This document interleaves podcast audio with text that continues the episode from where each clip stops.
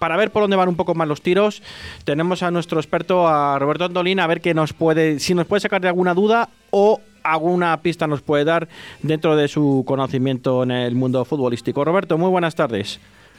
Muy buenas tardes, Rubén, y a todos los oyentes de Deportes de Radio 4G. Bueno, pues vamos a empezar a desengranar un poco esa estructura deportiva que tiene planificada Ronaldo de cara a la próxima temporada. Mira, en primer lugar, quiere nombrar a un manager general deportivo, que podría ser y tiene todas las papeletas de que sea Paulo André. ¿Y quién es Paulo André? Pues es amigo de Ronaldo, hombre brasileño de confianza de Ronaldo Nazario, es director deportivo del Atlético Paranaense y que estaría acompañado por un director deportivo que conozca la categoría que es la segunda división donde va a jugar el Real Valladolid la segunda temporada de, Ronaldo como presidente, aunque él lleva dos años como presidente del club, son tres temporadas las que ha estado en el Real Valladolid, y en esta quiere acompañar a Paul André con un director deportivo que conozca la segunda división. El principal candidato, y eso sí que me sorprende, es pues un director deportivo que estuvo desempeñando ese cargo en el Real Zaragoza, Lalo Aranguetti, ¿Mm? y que en cuatro temporadas no logró ascender al, al equipo Maño. Ahora mismo trabaja en una agencia de representación de futbolistas que se llama Promo Sport. Me sorprende que sea el principal candidato cuando Lalo, en cuatro temporadas en el Real Zaragoza, no consiguió el objetivo. Y si ese va a ser la persona que va a acompañar al manager general, Paul André, que no conoce absolutamente nada del fútbol español y menos de la segunda división, pues cuanto menos me sorprende, pero esa es la realidad a día de hoy. Y como entrenadores, porque este es otro puesto importante, hay varios candidatos. He hablado con los representantes de Michel Sánchez y de José Gómez, sobre todo, a los dos les interesa el cargo, pero sobre todo a José Gómez. El portugués es el más interesado en ocupar el banquillo del Real Valladolid, aunque el equipo pucelano está esperando a Pacheta. Lo que hablé yo el otro día en esta emisora, el pasado viernes. que Pacheta era el principal candidato, pero Pacheta está esperando al Granada para ver qué sucede y si puede ocupar ese banquillo, aunque Robert Moreno ha sido ofrecido también al banquillo granadino, pues eh, Pacheta está esperando a ver lo que ocurre con ese banquillo, porque como dije, él quiere entrenar en primera división con sueldo de primera división.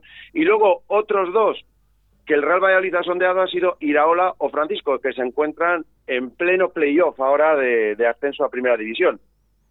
Todas estas novedades serán ya la próxima semana, sabremos algo, algún nombramiento, sobre todo el del manager general, supongo que lo hará Ronaldo la, la próxima semana, que es el de Paul André.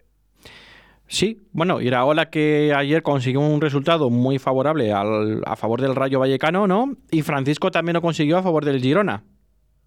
Sí, pero a mí me sorprende que si uno de los dos logra ascender a su equipo, eh, el club no quiera que sea el que dirija al equipo en primera división. No lo sé, me sorprendería bastante. Y el que no lo consiga, con todo ese trabajo ya hecho, eh, cambiar y empezar desde cero en un Real Valladolid, no lo sé. Yo lo que le recomiendo a Ronaldo es que intente ser sensato y quedarse con jugadores que realmente se sienten comprometidos con el club y quieren jugar en segunda división.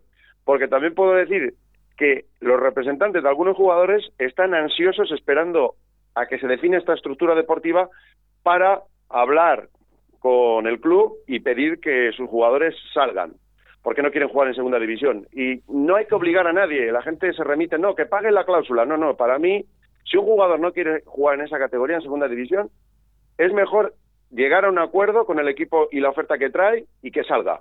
Porque tener a alguien a disgusto no, no vale el ejemplo de Raúl de Tomás. Raúl de Tomás se sentía comprometido con el español y quiso jugar en segunda división y ha sido pichichi. Pero si hay futbolistas que no quieren jugar en el Real Valladolid en segunda división y traen una oferta, lo mejor es llegar a un acuerdo aunque no paguen la cláusula y dejarle salir, porque tener a alguien a disgusto no es muy inteligente. No es bueno porque te puede fastidiar un poco el vestuario, ¿no? Si tú lo que quieres crear es un, un, gran equipo, un gran conjunto, un gran vestuario para poder ascender a primera división, no puedes tener una oveja negra o dos ovejas negras en ese vestuario que te lo puedan romper, ¿no? Basta que el club no te abre las puertas para poder tener una posible salida.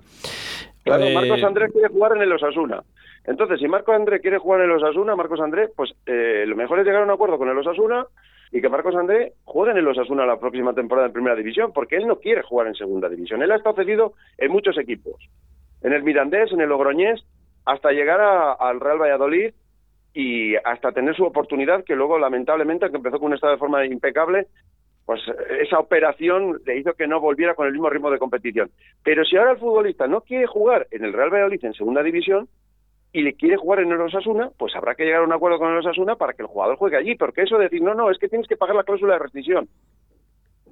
Pero es que si fuera así, ningún jugador podría jugar en otros equipos. O sea, la gente tiene una cláusula, pero luego vienen con una oferta y hay una negociación tener a jugadores a disgusto no es muy inteligente. En una categoría como es la segunda división, que es una categoría muy complicada, lo hemos visto que invertir mucho dinero tampoco te asegura el éxito. Ahí está el Almería. El Almería tiene un jeque que está invirtiendo muchísimo dinero por lograr ese ansiado ascenso a primera división. Y tiene pinta que esta temporada tampoco va a ser. La verdad que sí. ¿Y por qué el Real Valladolid copia un poco del, del, perdón, del Mallorca que cedió a Budimir a Primera División y ahora mismo eh, los Asuna no va a ejercer la opción de compra que tiene con Budimir y Budimir vuelve otra vez al Mallorca en Primera División. Quiero decir con esto, habrá formas de llegar a un acuerdo porque si el chico quiere jugar en Primera División y todavía es en tu propiedad y no van a pagar los 25 kilos que tiene de cláusula, será mejor que te pague dos o tres, que juegue en Primera División como un tipo de cesión y cuando tú asciendas o el año que viene miremos miraremos a ver lo que pasa o, el año que viene, si tú sigues en segunda división, ojalá que no, eh, puedas tener otra opción de recompra o mm, no, de, venderle a ese club que ha estado jugando este año, no sé, creo que habrá muchas posibilidades de, intentar llegar a acuerdos con clubes interesados en jugadores eh, sin, y sin pedir la cláusula, evidentemente. Sería una opción muy inteligente, pero para eso tienen que estar de acuerdo club y sobre todo el jugador. Eh, no, no, y el jugador. El jugador es clave. El jugador tiene que saber lo que quiere en su futuro. Si quiere seguir perteneciendo a la disciplina del Real Valladolid, si quiere cambiar de aires y jugar ya y comprometerse con otro club. Y lo que no es muy inteligente es que los jugadores jueguen en segunda división. O sea, si no quieren, o sea, si no se sienten comprometidos con el club, y eso es complicado cuando esta temporada han venido muchos jugadores nuevos y no se sienten comprometidos con el club y ellos quieren salir rumbo a otro equipo, por ejemplo, el caso de Roque Mesa quiere volver a Las Palmas, la clave es no quiere seguir, vale, vamos a llegar a una negociación, evidentemente no te voy a dejar ir gratis, pero no quiero que estés a disgusto y quiero que juegues donde tú quieras jugar, evidentemente sin que suponga un perjuicio para el club. Pero, por ejemplo, yo he hablado con los representantes de Olaza y Besman y ellos no quieren jugar en segunda división. Con lo cual habrá que llegar a algún tipo de acuerdo. De nada sirve, no, no es que tiene una cláusula de rescisión. Si no me la pagas, el jugador se queda. No, eso no sirve para nada, porque la segunda división es una categoría muy dura.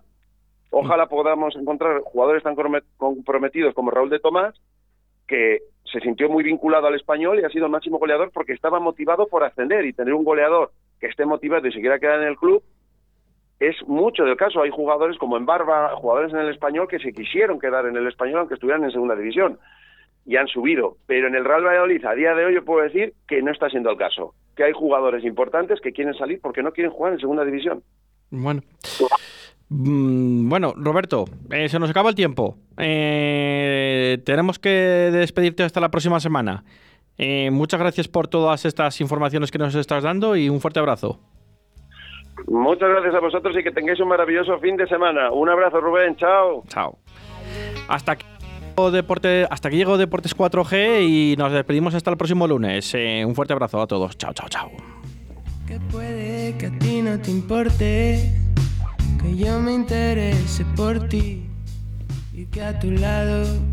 Seguir.